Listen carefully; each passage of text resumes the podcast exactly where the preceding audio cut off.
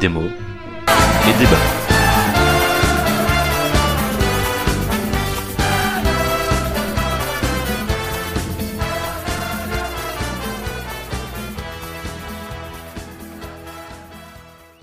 Bonjour à toutes, bonjour à tous, bienvenue dans le onzième épisode de Démo et Débat. Il fait beau, il fait chaud, à l'heure où nous enregistrons, la France est en finale de la Coupe du Monde. À l'heure où vous écoutez, elle est peut-être championne du monde, nous croisons tous les doigts. Mais cela ne doit pas nous empêcher d'accomplir notre mission, lire les livres que vous nous proposez et donner notre avis. Nous n'avons donc pas pris de vacances cet été, mais un petit problème d'agenda rend cette émission un peu particulière. En effet, notre valeureuse chroniqueuse n'a pas pu venir et elle sera remplacée par Fred qui a juste eu le temps de lire la BD. Bonjour Fred. Bonjour Mehdi. La critique de livres se fera donc en duo, mais quel duo puisque je suis accompagné de Hugo? Bonjour Hugo. Bonsoir. C'est ta deuxième émission, es-tu content? Oui, toujours. Au programme, le tour du monde en 80 jours de Jules Verne, Guerrilleros de V.S. Nepal et Des Trippers de Gabriel Bas et Fabio Moon. Mais avant de passer aux critiques, euh, nous allons suivre la tradition de démo et débat en faisant notre rubrique du mot du mois. Hugo, quel est ton mot? Le mot du mois, c'est Graal. Pluriel, Gros. gréo. Ah d'accord. Bien. Bien, bien essayé. Donc un mot dont l'origine est, est très discutée. On le retrouve euh, à la fois avec plusieurs, plusieurs origines. D'un côté, euh, l'origine euh, du latin cratère, qui est le, le creux, donc euh, le- la clé euh, au sens C-L-A-I-E, donc le, le récipient, mais aussi un dérivé du latin gradus, le degré, le pas, parce qu'il s'agit d'un récipient en pierre. Alors il y a des discussions entre étymologistes. euh, Des voilà, fights. Des fights entre étymologistes sur l'origine du Graal, mais euh, voilà, tout, ce que, tout ce qui compte, c'est évidemment de le De le trouver, oui. Toute cette violence pour un gobelet imaginaire. Oula, oula, tu pèses dans dans la discussion. Moi, mon mot du mois est le mot lucarne, qui est une petite fenêtre de forme variée, faisant généralement saillie, pratiquée dans le toit d'un bâtiment pour donner du jour et de l'air au comble. Mais en football, ce mot désigne la partie du but tant recherchée par les joueurs et trouvée par Benjamin Pavard, bien sûr. Fred, quel est ton mot? Alors moi, mon mot du mois, c'est kakoshim. Alors tout simplement parce que c'est l'état dans lequel j'étais quand j'ai accepté ton invitation. Ah, Donc kakoshim, c'est un adjectif invariable du grec ancien euh, kakokumos, qui contient un mauvais sucre ou qui produit un mauvais sucre, et donc qui se définit par quelqu'un d'une constitution faible, d'une santé déficiente. d'accord. Je suis désolé de te mettre dans de tels états, Fred. C'est le stress. Et nous pouvons donc passer aux critiques. 800 pages de trompe, C'est si bon. 15 chapitres pourris. C'est extra. C'est extra.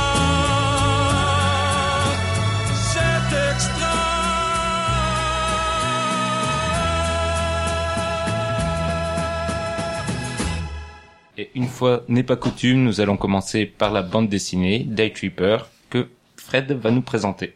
Day Tripper, c'est une euh, BD écrite par Fabio Moon et Gabriel Ba et colorisée par euh, Dave Stewart, sortie en 2010 aux éditions Vertigo et qui a été traduite en français en 2012. Alors euh, Fabio Moon et Gabriel Ba, c'est deux personnes qui font beaucoup de BD ensemble, sont en fait des frères jumeaux qui sont nés à Sao Paulo et qui ont fait donc beaucoup de BD ensemble, euh, d'abord en portugais, ensuite aux États-Unis, beau- beaucoup pour euh, des boîtes qui font des comics. Et donc euh, c'est leur première BD traduite en français, donc en 2012.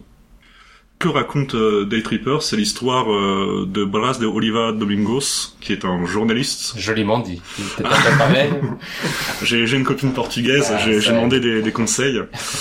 Donc qui est euh, un journaliste qui écrit des rubriques nécrologiques et qui parallèlement à ça espère euh, écrire un roman et devenir euh, romancier. Et euh, en fait, euh, pour comprendre l'architecture de la BD, je pense qu'il faut comprendre comment elle est sortie à la base. C'est-à-dire que c'est une BD qui est découpée en 10 chapitres. Et ces chapitres, à la, base, sont sortis de manière indépendante. Donc c'était une série de petits livres de 25 pages chapitrés. Ce qui fait que euh, dans la structure de, de la BD, on va vraiment découper et euh, d'ailleurs je sais pas si je peux le, si je peux spoiler comment finissent chaque chapitre. Bon, je pense qu'on Je peut pense dire que ça fait un peu partie de l'histoire. ouais, donc, euh, donc voilà, chaque chapitre se finit sur la mort du personnage principal. ce qui permet de relancer un nouveau chapitre en se permettant du coup des fois d'avoir certaines incohérences d'un chapitre à l'autre en profitant de ça. Et donc ça va être l'histoire de cette personne depuis euh, sa jeunesse jusqu'à sa mort. C'est Euh, un vrai mort, du coup. C'est un vrai mort exactement, euh, quand il a plus de 73 ans je crois à la fin de la BD. Et donc voilà, on va couvrir toute sa vie euh, sur ces petits chapitres-là. Euh, Est-ce que ça t'a plu? Alors je dois avouer que euh, on va dire que le contrat était un peu à moitié rempli pour moi. Euh, je trouve que la BD euh, déjà visuellement parlait juste sur la forme et euh, est très jolie. Enfin moi quand Hugo me l'a ramené que j'ai vu la BD, je me suis tout de suite dit tiens c'est un bel objet, ça a l'air bien dessiné, les Mhm. couleurs ont l'air très jolies. Donc ça m'a donné envie de la lire. Euh, mais après je trouve que la BD a de grosses ambitions dans ce qu'elle veut aborder. Enfin c'est très large quoi, c'est le, le sens de la vie presque en général. euh, Quand est-ce que la vie commence, comment comment quelles sont les questions qu'on se pose et, euh, et je trouve que là-dedans euh, elle arrive pas du tout à tenir ses promesses et euh, on a des chapitres qui sont très inégaux et qui je trouve parfois très vides de sens et même très vides d'histoire un peu il y a vraiment des moments où dans la BD j'ai lu des passages que je trouvais inintéressants Simple- au possible Hugo Je trouve que c'est assez bien résumé par, euh, par Fred. Euh, c'est une, voilà, c'est une très belle BD. Vraiment, je trouve que c'est un, comme tu l'as dit, c'est un bel objet. C'est les couleurs euh, sont intéressantes. Alors après, je suis peut-être pas spécialiste pour juger non plus euh, de la qualité, de la qualité du dessin ou euh, ou, de- ou des couleurs, mais euh, moi, ce que je, ce que je retiens, c'est en effet la tentative de d'aborder ce sujet, de dire euh, quel est quel sens donner à ma enfin c'est pas quel est le sens de la vie mais le personnage qui cherche quel sens donner à sa vie euh, à sa vie propre et qui euh, alors le dessin le laisse un petit peu euh, sous-entendre. C'est plus des occasions manquées pour, pour moi c'est il rêve des occasions manquées et euh, voilà donc il y a des occasions qui sont en effet plus ou moins signifiantes et qui laissent plus ou moins sur leur fin en fonction du, du scénario Mais C'est vrai que le- la BD essaye euh, immédiatement d'instaurer en- une pesanteur. Une, euh, on sent qu'elle veut faire passer des messages euh, profonds, très euh, Oui. quasiment métaphysiques sur la vie, le sens de la vie, comme comme tu disais. Ouais, notamment via les toutes les, les petites rubriques justement euh, nécrologiques qui finissent justement chaque chapitre et qui sont les, les chroniques de la mort du personnage qui à chaque fois sont effectivement un peu des réflexions des observations euh, philosophiques de l'auteur sur l'histoire qu'il vient de nous raconter pendant une vingtaine de pages Sur l'absurdité de la vie, sur euh, la façon dont on peut profiter, sur les amis, sur l'amour, les enfants. C'est vrai qu'il brasse une multitude de thèmes lourds, on va dire. Et je suis d'accord avec vous, j'ai l'impression que du coup, il, il s'en mêle un peu les, les pinceaux, ou en tout cas, il, il manque de profondeur à force de vouloir euh, toucher des sujets profonds. Et par contre, on a l'impression, même, j'ai envie de dire tout le temps, à chaque page, que c'est de l'émotion qu'il veut nous passer au forceps, c'est qu'on est obligé de ressentir euh, quelque chose. Il y a des pages forcément qui m'ont ému, mais je trouve ça un peu facile dans la façon dont c'est mis en scène, dans la façon dont c'est raconté. Euh, c'est un peu décevant parce que c'est de l'émotion pour de l'émotion et derrière quand on creuse finalement ça ne nous dit pas tant de choses que ça sur la vie, la mort à force euh, pourtant de, ressasser et de le répéter il perd euh, en, en densité et en puissance j'ai l'impression. Ouais, mais c'est là aussi pour ça que je reviens à cette histoire de comment c'est découpé à la base, parce que c'est vraiment, euh, même au niveau du dessin, ça tire beaucoup dans le comics. Mm. Et c'est le grand reproche que je fais en fait à toute la BD, c'est justement, je trouve que c'est une BD qui aborde des sujets qui sont pas du tout euh, de bons sujets, je trouve, pour être adaptés sur un rythme de comics. Et je trouve que c'est quand même le rythme de sa BD, tout va très très vite. Mhm. Il se passe beaucoup de choses, on prend jamais le temps, finalement on pose des questions, mais il faut aller vite, il faut finir les, les petites histoires, il faut finir les chapitres. Donc, du coup on a vraiment des fois des, des personnages qui sont pas du tout développés, donc finalement ce qui leur arrive, on est tenté de dire euh, je t'ai pas assez vu pour en avoir quelque chose à faire, désolé. Oui, oui, ce qui est un peu ça, donc ça fait tomber tout de suite. Et puis ouais, moi il y a des il y a des chapitres notamment euh, il y a un chapitre où en gros il se sépare du, euh, de la première femme qu'il aime et il va rencontrer euh, la future mère de ses enfants. Et le développement du personnage, je le trouve mais euh, catastrophique. On nous dit qu'il vient de se faire quitter d'une relation de 7 ans. Il est triste et la page d'après, il croise euh, sa nouvelle femme au rayon euh, papier toilette du supermarché et c'est l'homme le plus heureux du monde. Et c'est Il est extrêmement ultra cliché, content, c'est extrêmement cliché, ça se fait en deux pages, et ensuite la fin, là, en plus la fin de, de ce chapitre avec sa mort à la fin de ce chapitre fait vraiment genre explosion gratuite, et ça m'a posé en fait la question sur toute la BD, dire est-ce que le plus gros défaut finalement c'était pas le concept qu'ils avaient trouvé, de faire des morts à, fa- à chaque fin de chapitre, parce que je trouve qu'il y en a la moitié qui sont inutiles et presque des fois gênantes et gratuites, qui semblent gratuites dans, dans la manière dont il les fait. Mais pour le...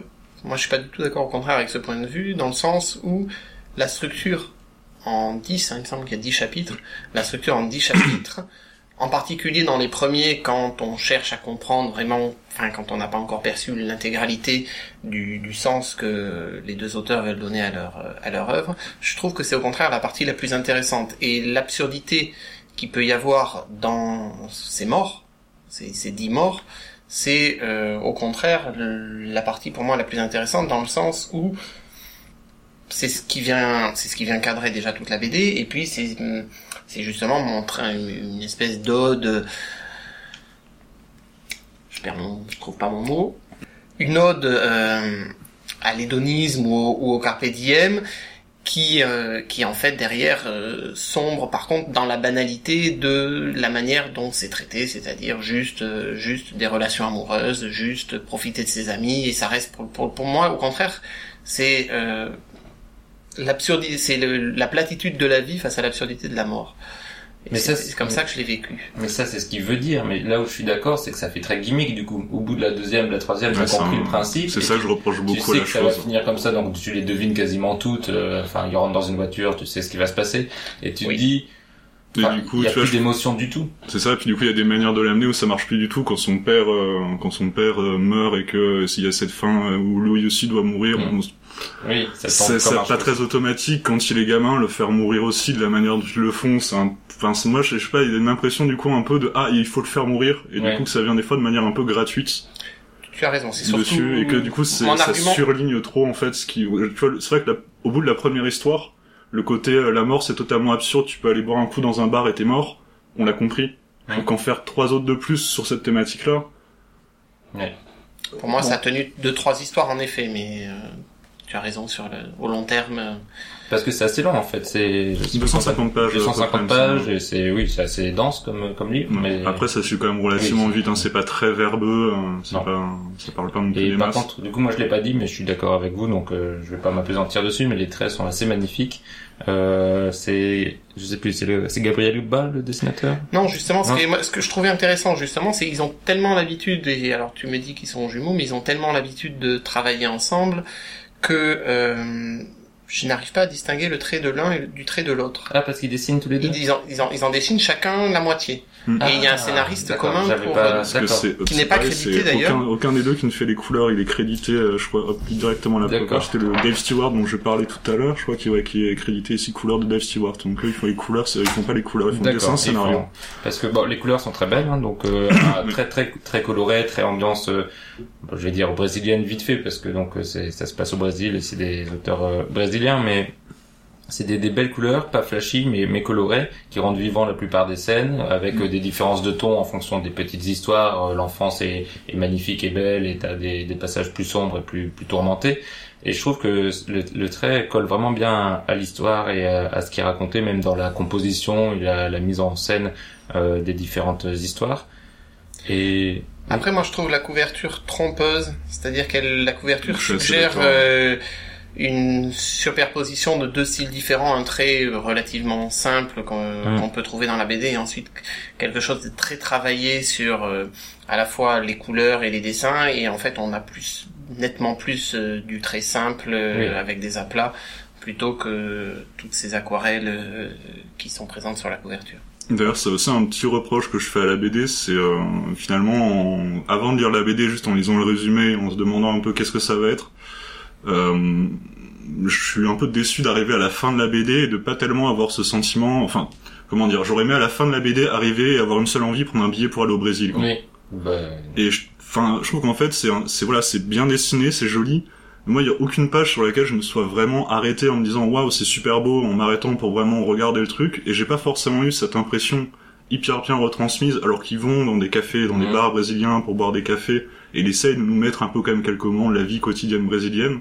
Mais ça m'a pas du tout dépaysé D'accord. dans ce sens-là. Moi, il y a quelques scènes qui m'ont plu, euh, dans, justement dans ce que tu racontes, euh, dans des cafés ou une scène de marché à un moment en ville avec Oui. euh, beaucoup de détails. Il dessine euh, les décors avec euh, beaucoup de, de petits éléments qui m'ont un peu touché de cette façon, en me donnant, en, en me mettant vraiment dans l'ambiance du moment et de, de la ville.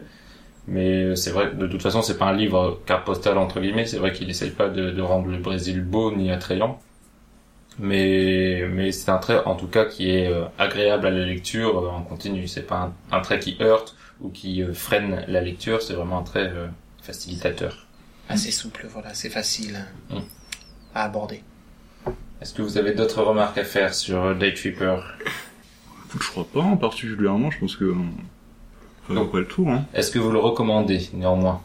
Hugo Oui, oui, oui, c'est agréable à lire, c'est une bonne BD quand même dans l'ensemble. C'est un bon, pour moi, c'est un bon divertissement. Après, il faut pas y rechercher une, un questionnement philosophique profond ou, euh, voilà, ou l'émerveillement de l'année. C'est juste une bonne BD.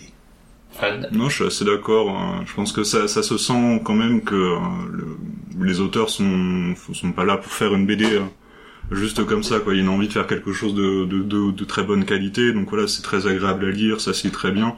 Après, c'est vrai que ça remplit pas euh, cette promesse-là de, de la réflexion. Finalement, si on part du principe que ça va pas la remplir, je pense qu'on est juste une bonne BD et donc on est content de l'avoir lu. Donc je le recommande aussi euh, parce que c'est une, c'est une bonne découverte. Moi, je... Ah, Hugo Oui, tu juste pour, pour le coup, c'est- ça m'a fait penser. Alors, c'est évidemment euh, suggéré parce que c'est Cyril Pedrosa qui fait euh, La préface. qui fait la préface, mais on est un petit peu dans le même genre d'histoire que ce qu'il peut raconter, je trouve, avec un dessin Je, connais assez mal. euh, relativement simple. Il a fait une BD sur le Portugal qui était elle plus travaillée, Oui, plus qui s'appelle d'ailleurs Portugal, tout qui s'appelle d'ailleurs. Portugal, D'accord. qui était un peu plus travaillée, mais voilà, c'était quelque chose qu'on retrouve. Je trouve que le, le trait est assez proche et, et l'ambition euh, aussi. Moi, j'irais pas jusqu'à le recommander parce que je trouve qu'il y a vraiment un, écart trop grand entre euh, ce qu'il tente de faire et ce qu'il fait réellement et cette posture euh, profonde, intelligente qu'il n'atteint véritablement jamais a tendance à, à m'agacer et du coup, j'irais pas jusqu'à le conseiller. Euh, c'est beau à voir, mais euh, c'est trop creux pour euh, être véritablement nourrissant. Est-ce que tu aurais un extrait à nous lire, Fred? Oui, alors euh, ça se situe dans le troisième chapitre, donc euh, je crois que c'est qui s'intitule 28 ans. Tous les chapitres sont nommés par euh, par l'âge pendant lequel on va suivre Brass. Et donc pour poser le contexte, c'est le, passage dont je parlais tout à l'heure. Donc il vient de se faire larguer par sa première, on va dire son premier amour, et il vient de croiser dans le supermarché la personne qui deviendra, on, comprendra dans les chapitres suivants, ça, la femme de ses enfants et euh, l'amour de sa vie. Et donc, euh, juste après cette rencontre, on nous raconte qu'il a un monologue intérieur sur, euh, sur ce qu'il ressent. C'est après avoir traversé deux quartiers qu'il s'est rendu compte qu'il n'était plus triste. Il se sentait heureux et n'avait que des pensées positives. Il n'arrivait à penser qu'à elle. C'était la plus belle créature de la Terre. Ses cheveux en disaient tellement long, dans ce langage que seuls les cheveux savent, évoquer. Pourquoi ne lui avait-il pas parlé? Pourquoi était-il parti? Alors évidemment, il se rappela de ce que lui avait dit son père, toutes ces années, et enfin il comprit. L'instant, celui qui s'effacerait à jamais, qui ne s'effacerait jamais, pardon, cet instant que l'on cherche tous, cet instant qu'il avait trouvé, et inversement, il le savait, c'était maintenant il le savait. C'était la femme avec qui il allait partager sa vie. Il devait lui dire. Nous allons donc passer à la deuxième critique du podcast, critique du roman de Jules Verne, Le Tour du Monde en 80 jours, qui est publié en 1872. Est-ce qu'il est vraiment besoin de le présenter? Je vous pose la question avant de le présenter.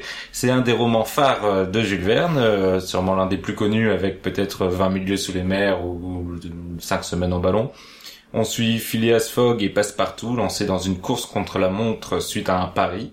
L'histoire a été adaptée et reprise à travers les années et à travers les pays et continue donc à inspirer les imaginaires de toutes les générations, on a envie de dire. C'est un livre que j'avais lu jeune, comme beaucoup d'entre nous, et j'en avais encore quelques souvenirs éparses. C'est donc avec émotion que j'avais repris le livre et ouvert les premières pages. Et je dois avouer que je n'ai pas pris un plaisir considérable à le, à le lire, parce que c'est à mon sens euh, assez pénible en fait. C'est très long, très lent. C'est un style qui aujourd'hui me semble peut-être un peu, euh, je vais pas dire désuet, mais difficile à à relire avec euh, des, des yeux innocents. Euh, c'est ça n'accroche pas, c'est pas fluide et surtout il y a cette euh, cette, cette, euh, obsession du, du temps qui est normale parce que c'est le c'est le cœur du livre. Le cœur du livre c'est ce pari, c'est ce cette volonté d'arriver euh, à l'heure euh, euh, pour récolter la somme du pari et ne pas perdre la face euh, par rapport au club des gentlemen. Et du coup, on a en permanence ce, ce tic-tac qui rythme le livre, mais qui est très très laborieux. C'est-à-dire qu'ils expliquent combien de temps prend le train, combien de temps prend le bateau, mais si on rate l'heure d'avant, on loupe celui d'après. Ça me rappelle euh, mes vacances et j'ai horreur de ça. C'est vraiment le- les, pires aspects des, voyages, le, le temps, les horaires et toujours pressé. Et donc lire ce livre m'a rappelé ces, moments abjects et, j'ai eu euh, vraiment une difficulté à enchaîner les pages, à tourner les pages, alors que c'est censé être un livre qui se lit assez euh, facilement, on va dire, mais euh, pour moi ça a été euh, ça a été dur. Et toi Hugo?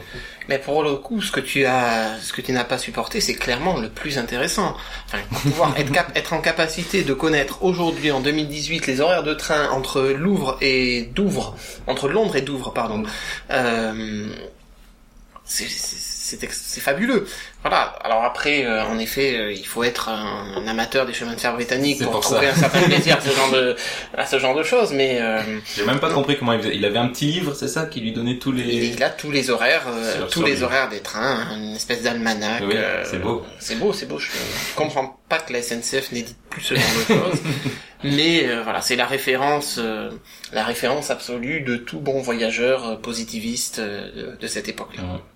Parce que c'est vrai que euh, le livre, pour l'époque, là où il avait vraiment marqué les esprits et là où il est aussi le symbole de sa période, c'est qu'il brosse euh, toutes les innovations technologiques des moyens de transport lors de la révolution euh, du 19e siècle. Et c'est là qu'il est assez puissant, c'est que euh, Jules Verne euh, semble avoir une connaissance assez pointue de tout ce qui se fait de nouveau et de comment ça marche, euh, des- euh, du train ou en passant par le- les bateaux et, et autres. Je, je Un petit, même un petit peu comme euh, comme Hergé avec euh, Oui. euh, Tintin. Tintin. Non mais je sais, il s'appelle comment le Tintin, euh, le premier Tintin vers la lune? des soviets? Ah non, le premier Tintin vers la lune. objectif lune. Objectif Lune, voilà. Un peu comme Hergé avec. euh, non, non, je comprends pas au montage. tu as oublié objectif lune, il faut, il faut l'assumer. J'avais, on avait marché sur la Lune dans la tête, mais c'est pas celui-là où il y a le dessin de la Non, fusée, oui. où euh, justement Hergé fait preuve d'une euh, d'une magnifique anticipation par rapport Mais aux moyens de transport Hergé anticipe. Euh, Jules Verne n'anticipe pas, car j'ai vu que deux ans avant la publication de son livre, quelqu'un avait effectivement fait le tour du monde en 80 jours. Donc il est plus dans le l'inspiration et la retranscription du- d'une époque et d'une période que de l'anticipation. Ah, un autre frein que j'ai eu personnellement, en outre le, le, côté almanach et, euh, et guide du routard, c'est le, le personnage principal. J'avais oublié à quel point il était insupportable, euh, Phileas Fogg en fait. Euh, il est décrit dans comme le, le, le britannique typique, tout dans son flegme, son absence d'émotion et de sentiments, et que derrière sa carapace dure, euh, il y a un petit cœur qui bat et qui le pousse à, à faire les, bonnes choses au bon moment. Mais du coup, tout le livre, en fait, il, euh, il, il n'exprime rien, il ne ressent rien, et il y a une absence totale d'identification possible à ce personnage qui est à la fois un super-héros qui est présenté comme euh, maîtrisant toute situation, en toutes circonstances et capable d'anticiper euh, tous les problèmes et les obstacles, et euh, absolument inhumain. Enfin, il n'y a aucune aspérité, aucune accroche sur lequel on peut, en tant que lecteur, toucher ce personnage. Mais est-ce que c'est est-ce que c'est un super est-ce que c'est un super héros ou est-ce que justement c'est volontaire? Est-ce que c'est pas euh, en fait le but de Jules Verne Est-ce que c'est lui français C'est pas de nous faire percevoir les choses en tant que français et de nous montrer à quel point ce, ce britannique tout flegmatique qu'il soit est en fait un, un modèle de ce que devrait être le, le gentleman français s'il était aussi civilisé que son voisin d'outre-Manche. Mais c'est encore plus affreux alors si c'est le cas, parce que c'est quand même une catastrophe ce, ce, ce type. Ah non, mais il est fabuleux. il garde son calme en toutes circonstances. Il sait, voilà, il analyse mathématiquement tous les problèmes. C'est une espèce d'ordinateur anticipé. Enfin, voilà, il n'a. Aucune émotion, hormis à la fin pour euh, avoir. Pour une Je suis désolé, je suis désolé, hein, je spoil un petit peu le tour du monde en 80 jours. Hein, je sais pas s'il y a un délai pour ce genre de choses ou pas. voilà, on devrait être, on devrait être assez large. Et et voilà, donc il y a une petite émotion à la fin parce qu'il faut un happy end et puis c'est tout. enfin, c'est quand même impressionnant parce qu'il passe dans tous les pays, donc euh, il fait, il voit des trucs extraordinaires. Et lui, il reste dans son bateau en fait, ou dans son train, où il, il bouge pas, il joue au whist. euh, C'est le whist, c'est ça. J'ai aucune idée de quelles sont les règles de ce jeu. J'ai assez envie d'apprendre par contre. C'est un mot que je ne vois, un jeu que je ne vois que dans les livres. Il lancèrent une partie de whist, mais, mais je n'ai jamais vu des gens jouer à ce jeu. Mais, mais du coup, il, il, il préfère toujours, oui, rester dans son coin et il va jamais visiter, jamais voyager. Du coup, l'auteur euh, Jules Verne utilise Passepartout comme euh, personnage euh, rigolo foufou qui lui va aller dans les continents pour permettre les descriptions toujours aussi précises et pointues de tous les pays. Là aussi, euh, ça montre une certaine connaissance euh, de Jules Verne. Ah non, tu n'es pas Et, d'accord. et, et un petit peu quand même européo, Ah oui. centré, euh, Beaucoup. occidentaux, dominante, euh, enfin on peut appeler ça comme on veut, mais euh, voilà, c'est quand même, si on va dans le reste du monde, c'est bien pour se prouver que à la fin, euh, c'est bien l'Angleterre la mieux.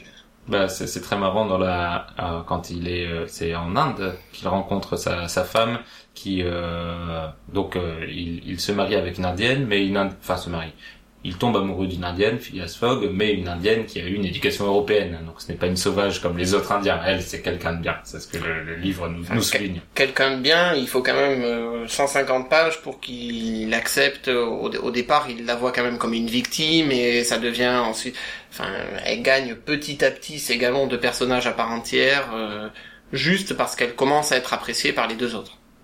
Euh, Est-ce que tu as trouvé que tu apprenais des choses sur les, les différents pays ou les différents styles de vie de l'époque, forcément, en lisant ce livre Parce que c'est aussi l'intérêt du Tour du Monde en 80 jours, c'est de voir tous ces des États-Unis à l'Inde, en, en passant par le Japon. Il y a quand même des descriptions assez précises et pointues de mode de vie et, et de, de paysages aussi de, de exotiques.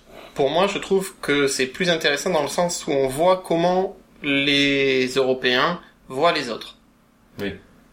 C'est plus dans ce sens-là, parce qu'après, je trouve que ça reste justement assez euh, superficiel et encyclopédique, et ça, ben, on y a accès aujourd'hui euh, avec euh, tout ce qu'on peut avoir, enfin le point de vue. Je trouve que le point de vue historique euh, est pas extraordinaire. Euh, Les États-Unis, on a à peu près euh, tout vu et lu euh, grâce aux histoires de cow-boys. Le Japon, euh, si vous avez lu euh, Sally Lockhart de, de Pullman, euh, on a, enfin le Japon, la Chine, on a à peu près. Ou Naruto. Alors j'ai pas lu Naruto. Mais l'autre l'autre point du parce que outre ce, ce côté encyclopédique, euh, on voyage, on voit les pays. Le, je parlais du temps tout à l'heure, mais le temps est un prétexte au, suspense. C'est un livre de suspense euh, dont le, rythme euh, se construit autour de va-t-il y arriver ou va-t-il pas y arriver. Donc euh, chaque chapitre ou chaque aventure est euh, l'occasion d'un nouvel obstacle qui va ralentir la course euh, du héros principal. Est-ce que ce suspense t'a tenu en haleine, Hugo euh, Moi, je, je, je t'ai posé la question, mais je vais d'abord donner mon avis. Je, je, je trouve que on est tellement focalisé sur ce, ce, ce moment du va-t-il y arriver que je trouve que le livre perd en, en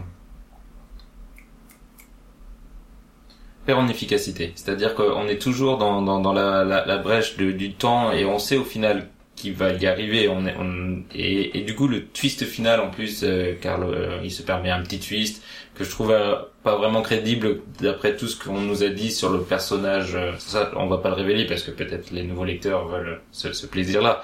Mais en tout cas, euh, le, le personnage principal qui a tout prévu, euh, tout, tout vu en avance, fait une erreur qui semble un peu grossière.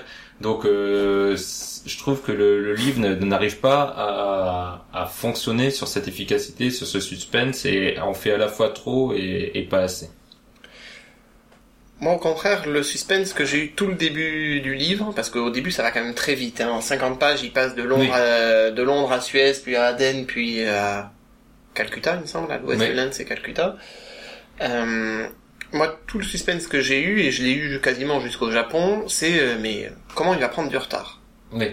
C'est vrai qu'au début tout se passe vraiment tout, très tout bien. se passe bien Mhm. et puis euh, et euh, en fait il se passe pas grand chose quand même quand euh, il, il- vit tout par rapport à son pari moi il, il vit tout un toute une série d'aventures mais je trouvais au contraire qu'il ne se passe qu'il lui arrive pas grand chose qui mette en péril son pari il y a juste un incident donc à Singapour de mémoire Mhm.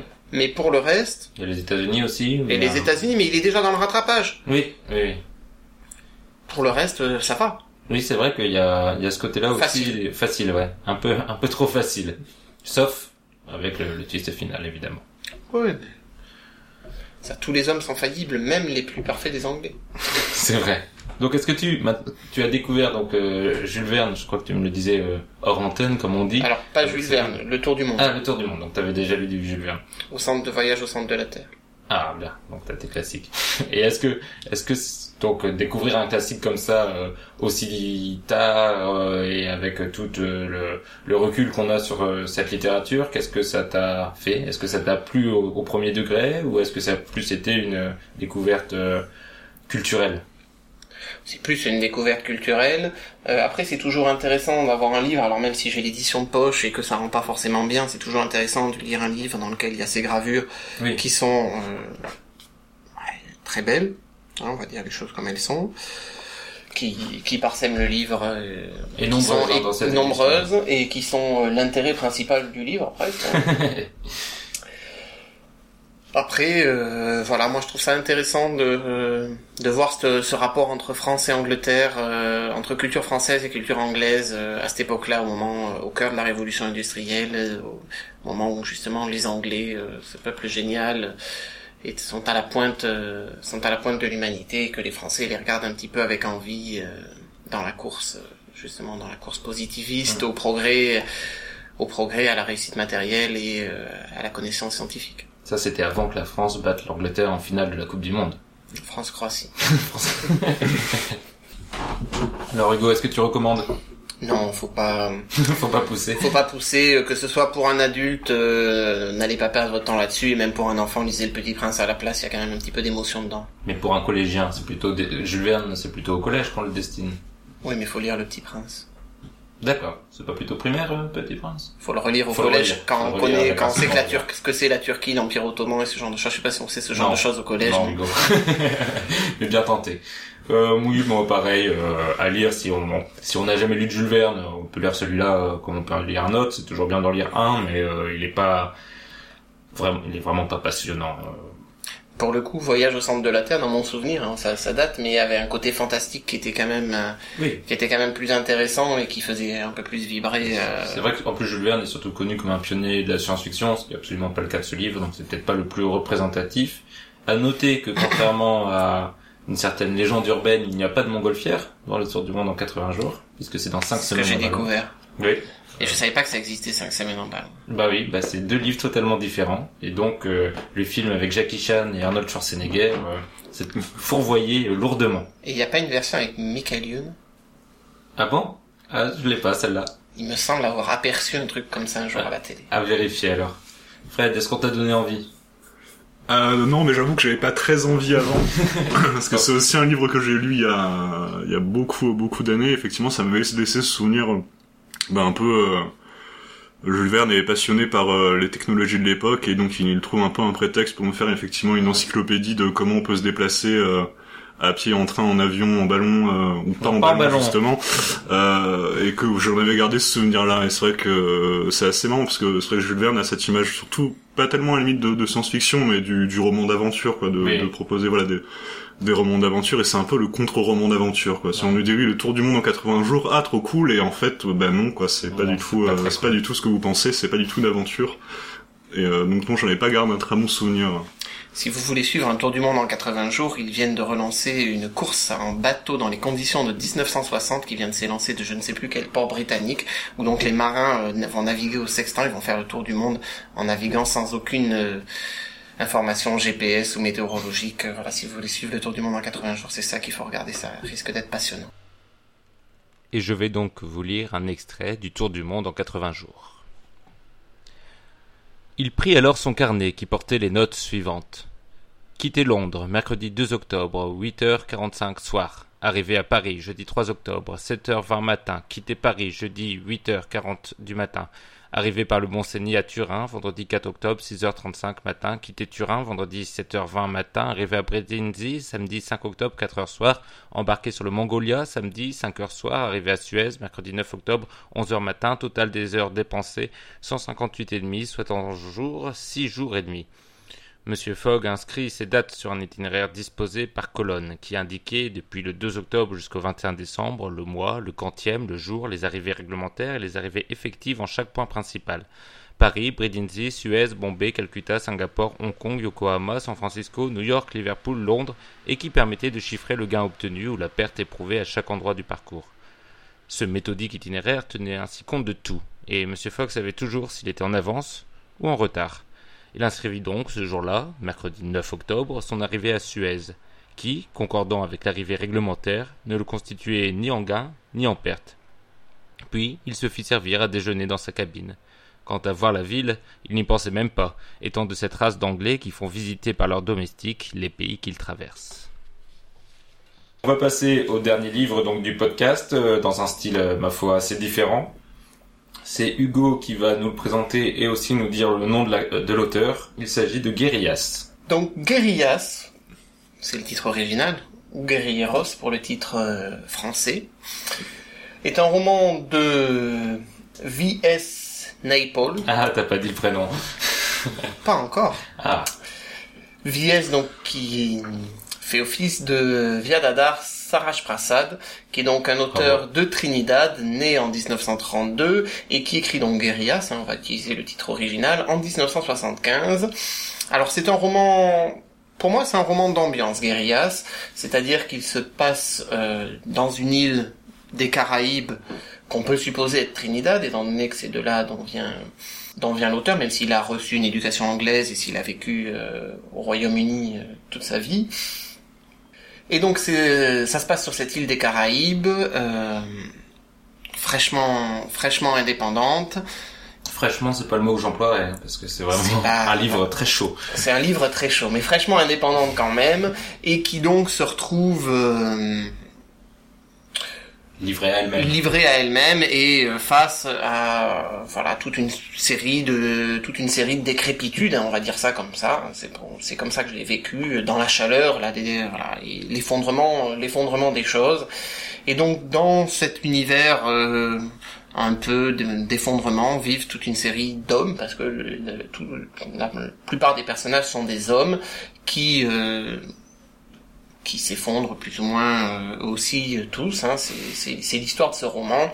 Et au milieu de ces hommes, donc est propulsé, c'est l'élément perturbateur, c'est le, le centre, le centre du livre, ce personnage de Jane, euh, attachée de presse britannique, d'une superficialité resplendissante, et qui va donc euh, en fait confronter, euh, confronter ces hommes euh, à, à leurs mensonges. C'est voilà, c'est comme ça que je le vois.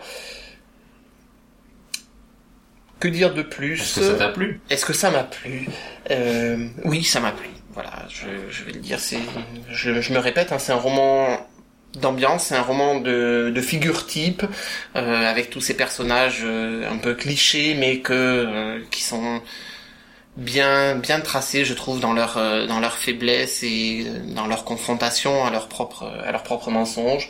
Le personnage euh, du politicien local qui essaie de qui essaie de profiter de la révolution, du jeune révolutionnaire formé en métropole et exilé en fait dans cette île après des histoires un peu louches, les anciens colons qui sont encore là et qui savent pas s'ils doivent rester ou s'ils doivent partir, l'impérialiste, euh, l'impérialisme américain, et donc l'autre personnage central, Peter Roche, qui est donc ce, ce blanc sud-africain euh, qui a le panache vieillissant euh, d'un opposant au régime euh, de l'apartheid et qui en fait n'est plus qu'un pion euh, n'est plus qu'un pion inutile sur le damier euh, d'une multinationale américaine. Et donc ils sont tous, voilà, ils sont tous là, ils sont un peu faibles, et ils vivent, ils vivent dans ce monde, dans ce huis clos finalement. C'est, on est sur une île. et, et je trouve ça, c'est vraiment le point crucial du, du roman, c'est ce, ce huis clos, ce- cette isolation et cet enfermement.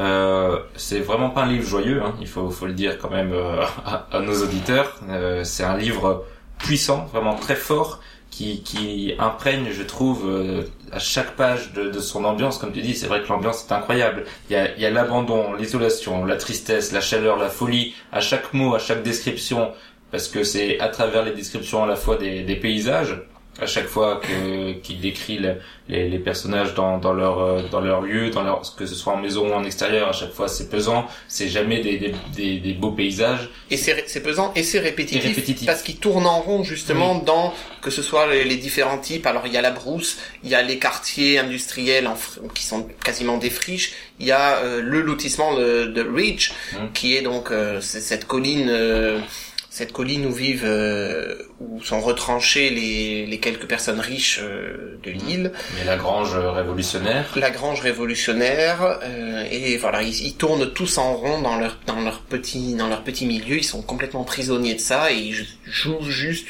une comédie qui est euh, enfin ou un drame plutôt qui est plutôt le il y a pas de il a pas de respiration. Il y a pas un seul moment d'innocence, de joie, de de de, de fraîcheur comme comme on disait, c'est c'est perpétuellement lourd. C'est euh, un temps d'orage. On a l'impression de lire ce livre comme un orage qui veut pas éclater ou qui va peut-être éclater. Tous les personnages savent que ça va mal finir, mais ils ne savent pas quand, ni comment, ni pourquoi, et quel est leur rôle dans, dans cette future euh, apocalypse, on va dire.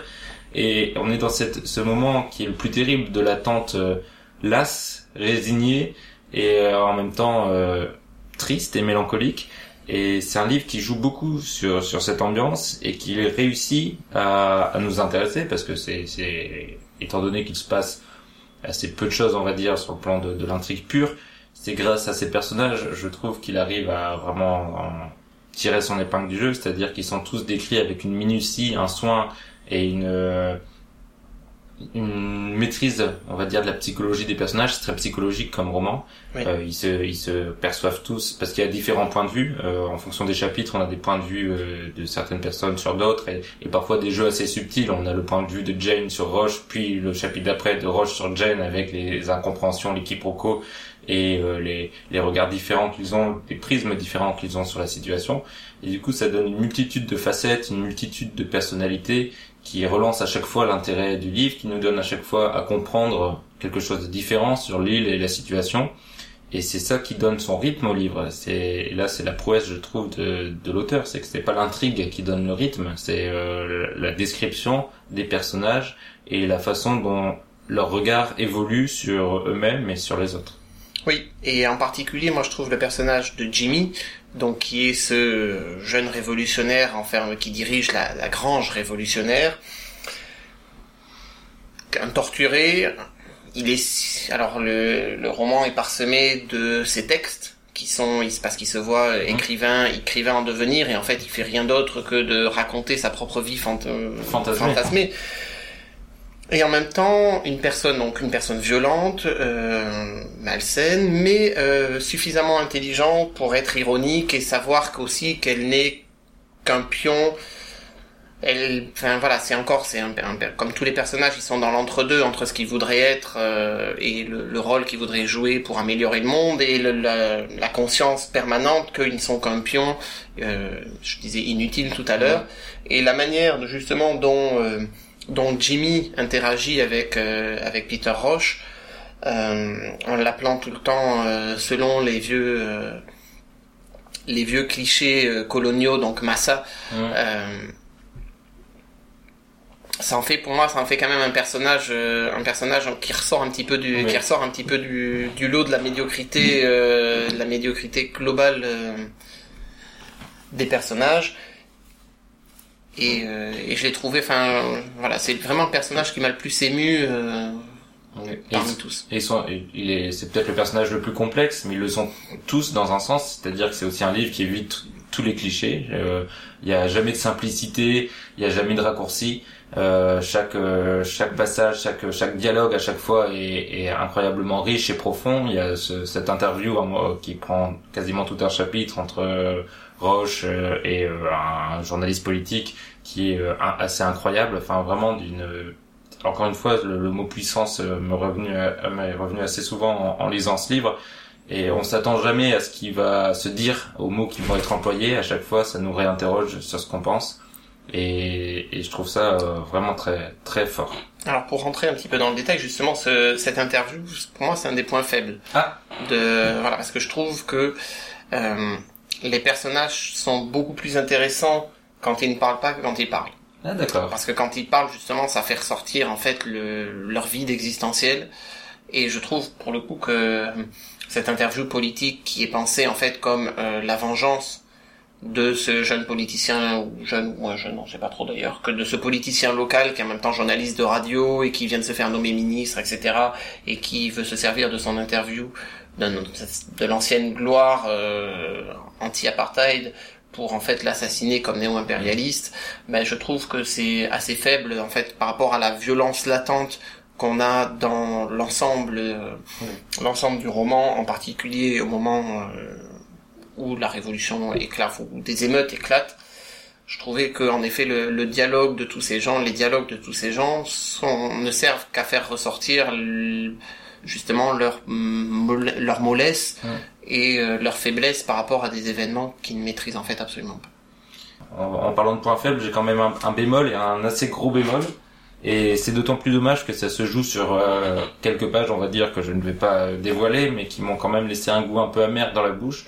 Je trouve que le, le personnage de Jane est euh, assez euh, tristement utilisé. Euh, C'est-à-dire que alors qu'au début elle-même semble aussi complexe que les ceux qui sont autour d'elle, euh, de manière très négative. Tu parlais de superficialité, c'est ça, c'est quelqu'un qui, qui arrive et qui ne sait pas pourquoi elle est là et qui veut immédiatement repartir et qui s'imagine des choses qui, qui n'existent pas.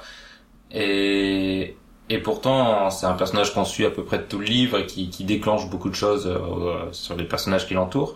Mais du coup, on a l'impression plus le livre avance, plus elle se transforme en objet narratif, en prétexte d'intrigue, et elle perd, à mon sens, toute sa substance. Et les dernières pages sont catastrophiques de ce point de vue, où euh, justement, elle, n'est plus qu'un outil narratif euh, passif au sens propre du terme dans, dans tout dans tout ce qu'elle fait et ce qu'elle subit et, et ça laisse vraiment un goût de peut-être que l'auteur voulait le critiquer, mais en même temps il s'y complaît un peu trop à mon goût euh, de, de violence euh, purement euh, mâle et, et comme c'était le seul personnage féminin euh, développé dans le livre, on a vraiment l'impression que c'est euh, la, la, la, les hommes sont au cœur du jeu et il n'y a que et que leurs ressentis et leurs actions qui comptent. Et, et c'est un peu dommage. Et ça je trouve que ça gâche un peu la fin du livre. Surtout que c'est aussi très facile, je trouve, comme euh, comme petite euh, pirouette entre entre guillemets euh, finale. C'est facile. Je suis d'accord avec toi sur ton argument global, y compris dès le début du livre où Jane devient pendant un instant, alors je sais pas si je si je le révèle. Si c'est le début, tu peux. Elle elle devient pendant un instant l'amante de de Jimmy. Euh, voilà, je trouvais ça assez facile de jouer sur le fantasme du révolutionnaire, euh, etc. par rapport euh, par rapport à son, son compagnon officiel qui est donc Peter Roche. Mais mais après non, je suis d'accord, je suis d'accord avec toi sur sur cette question de la violence. Après, après ça s'explique aussi peut-être à la fin parce que justement elle ne parvient pas à s'intégrer dans ce monde dans ce monde qui est peut-être aussi un monde violent et un monde d'hommes. Et en ce sens, je trouve que le la traduction, le titre traduit en français est presque meilleur que le titre euh, le titre original. Dans quel sens? Dans le sens où c'est justement un roman non pas sur la guérilla, mais sur ces gens qui se prétendent guerrieros et qui en fait euh, ne le sont pas, ou le sont dans le sens le plus trivial du tri trivial et euh, dépréciatif du terme. Et on parle beaucoup là de, de, de guérilla, de révolte, et un, un des aussi qui m'a marqué dans le livre, c'est qu'il est tout le temps politique sans jamais l'être. C'est que il parle vraiment d'une situation. Le l'île n'est jamais nommé à dessein, c'est-à-dire que c'est à la fois une généralisation de d'un type de situation et euh, une volonté de s'inscrire dans le plan fictionnel pour mieux en parler. Et donc euh, le, le livre parle vraiment d'un contexte précis, il parle de, de, beaucoup de thèmes très forts politiquement, la relation entre les blancs et les noirs, le colonialisme, le rapport homme-femme, la façon dont on mène une révolution, les, bons outils de la révolution, etc. L'impérialisme américain aussi. Mais sans jamais, peut-être c'est sur l'impérialisme américain qu'il est le moins subtil, mais sur, euh, sur tout l'ensemble des thèmes, il est quand même d'une subtilité assez rare. Il ne, il ne met pas de message en valeur. C'est pas un livre qui a une morale, ou en tout cas elle est très bien cachée.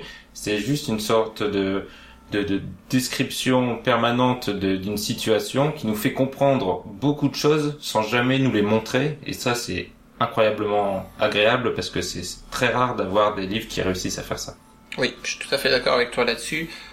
À cette nuance près que toutes les oppositions qu'il montre, même s'il les montre de manière nuancée et avec euh, toutes les qualités dont tu viens de dont tu viens de parler, à cette nuance près que euh, toutes les oppositions sont des oppositions binaires, c'est-à-dire euh, impérialisme euh, versus euh, indépendance, colonie euh, versus indépendance également, homme-femme, euh, bourgeoisie, classe populaire, etc. On est quand même dans des rapports très binaires, je trouve.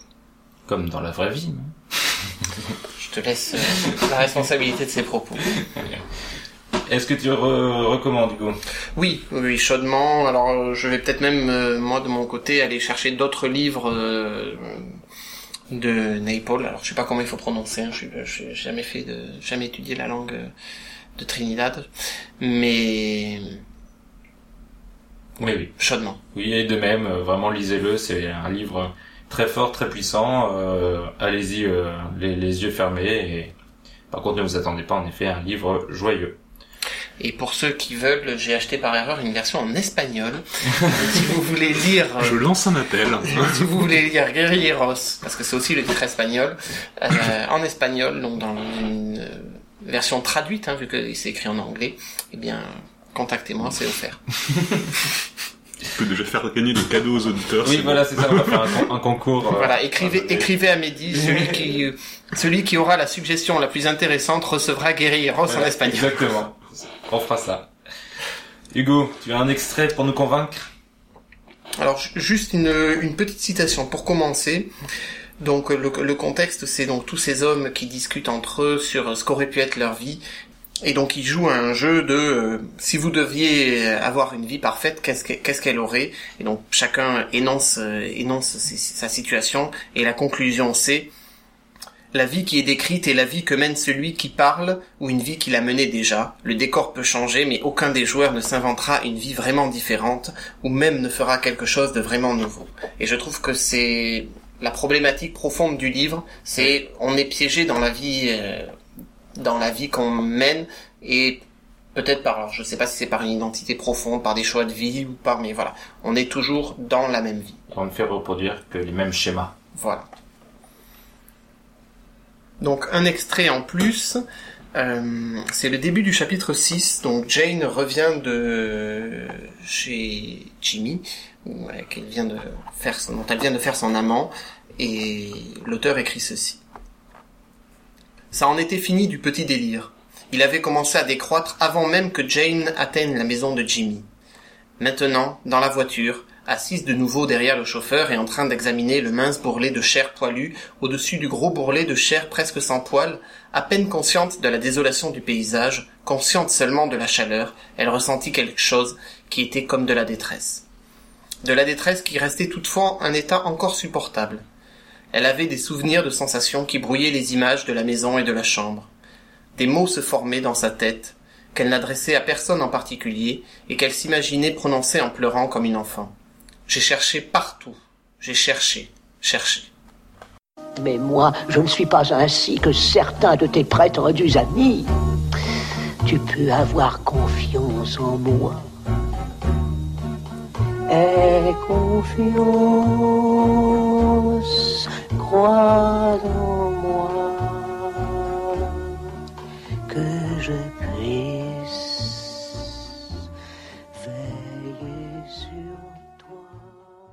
Et nous passons donc aux recommandations, la partie du podcast où les chroniqueurs ont carte blanche et peuvent nous proposer tout ce qu'ils veulent, car ils ont très bon goût, n'est-ce pas Hugo?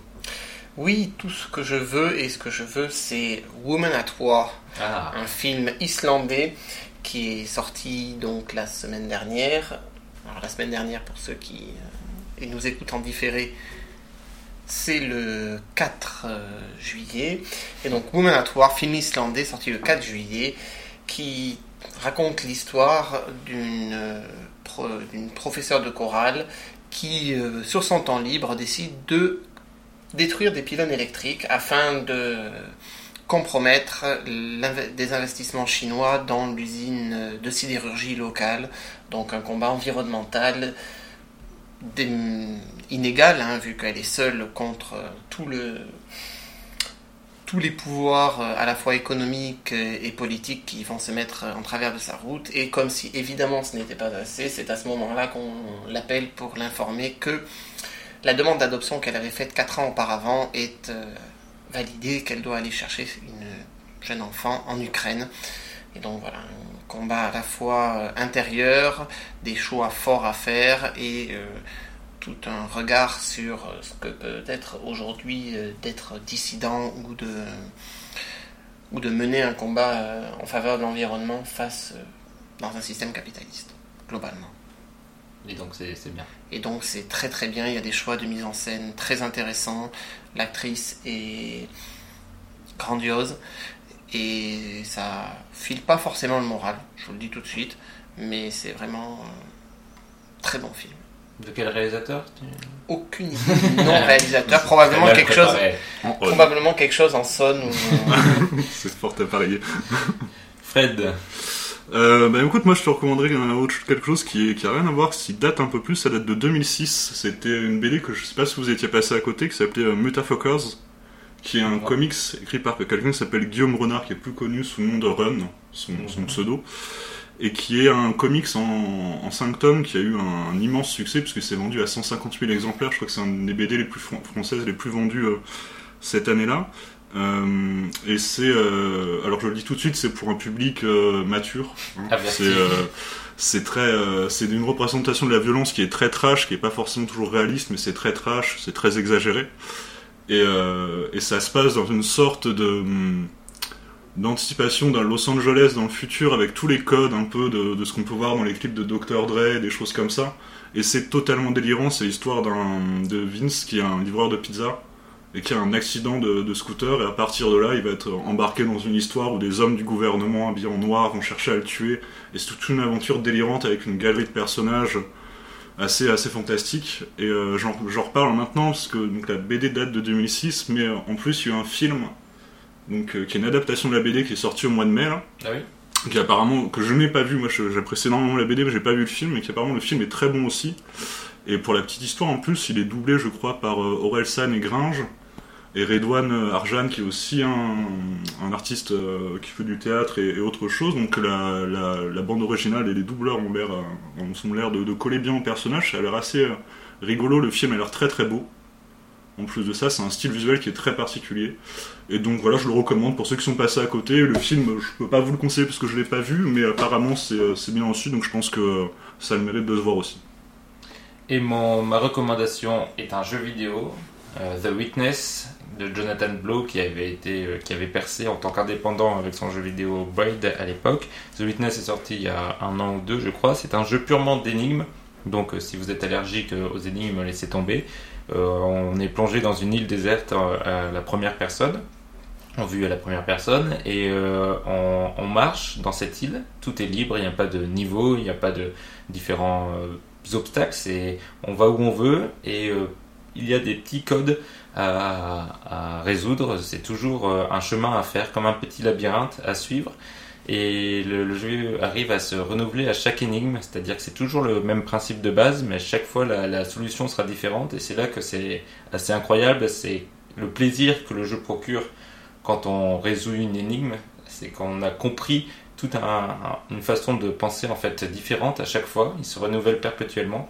Le, le bémol du jeu, c'est que quand tu résous une énigme, tu n'as pas d'autre gratification qu'une autre énigme qui arrive et qui te remet un petit coup derrière la tête parce que tu te dis ah putain celle-là j'y arriverai jamais. Donc il faut vraiment aimer aimer ça. Si vous n'aimez pas les vous tourmenter euh, pendant une heure devant une énigme sans trouver la solution, laissez tomber parce que c'est un jeu qu'il faut faire évidemment sans solution parce que c'est aussi un, chemin. C'est ce qui compte, c'est le, temps passé à, réfléchir et, à essayer de, de, de- de penser différemment. Et donc c'est c'est un challenge mais qui vaut le coup. Donc je, je vous le recommande si vous aimez ça. The Witness de Jonathan Blow. Et c'en est fini donc de cette partie du podcast. Il reste une de toute dernière partie, mais avec des chroniqueurs différents, puisqu'il s'agit du tirage au sort des livres que nous lirons pour le prochain mois. Je dis donc pour l'instant au revoir à Hugo. Au revoir Mehdi. Merci pour l'invitation. Mais de rien. Et au revoir euh, Fred, merci d'être venu au débeauté nous sauver. Mais d'ailleurs, c'était un grand plaisir. Merci Mehdi. Et j'espère que tu reviendras. Avec plaisir. Et on passe donc au tirage au sort.